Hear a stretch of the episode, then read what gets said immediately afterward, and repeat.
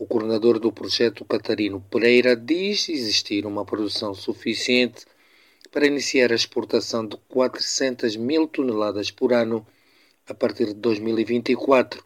Numa primeira fase. É, próximo ano, nós fazemos já a, a, a primeira experiência piloto dos primeiros contentores.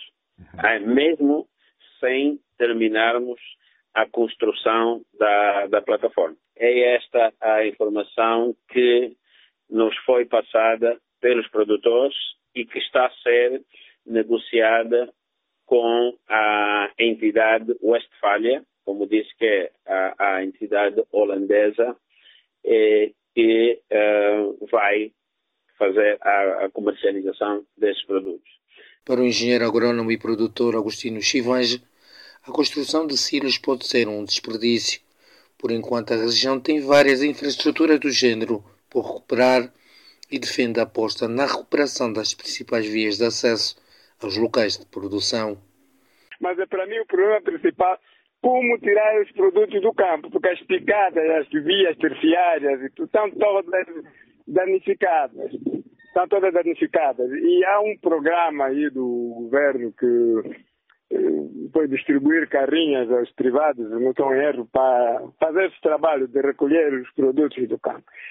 Mas não se vê, não se vê quase feito nenhum, porque a maior parte deles, quer dizer, fica com aquele medo, não quer meter o carro numa estrada cheia de buracos, não vai partir, e os produtos, muitos deles continuam a estragar-se no, no campo. Dados do Instituto de Desenvolvimento Agrário indicam que a agricultura familiar responde por 75% da produção interna, mas registra neste momento investimentos bastante tímidos e muita burocracia.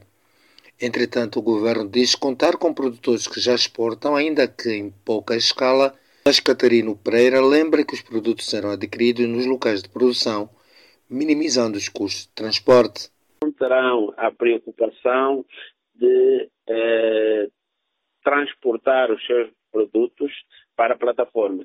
Será, serão os gestores da plataforma que, através dos seus meios, irão buscar os produtos a esses pontos.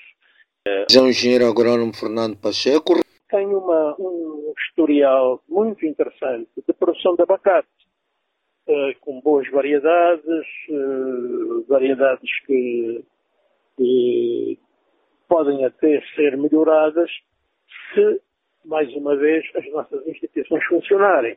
Se houver uh, mais investigação, se houver mais assistência técnica, tudo isso pode melhorar. É evidente que isto demora tempo. E, e, e, no nosso país existe sempre a tendência de se pensar que uh, uma semente lançada à terra produz no dia seguinte. É é um mau hábito que existe uh, no nosso país, quer a nível dos decisores, quer a nível da comunicação social, existe muito. O projeto a ser gerido pela empresa holandesa Westfile está orçado em 40 milhões de dólares numa primeira fase, num horizonte temporal de 15 a 20 anos. Do Ambo para a Voz da América, o Norberto Sateco.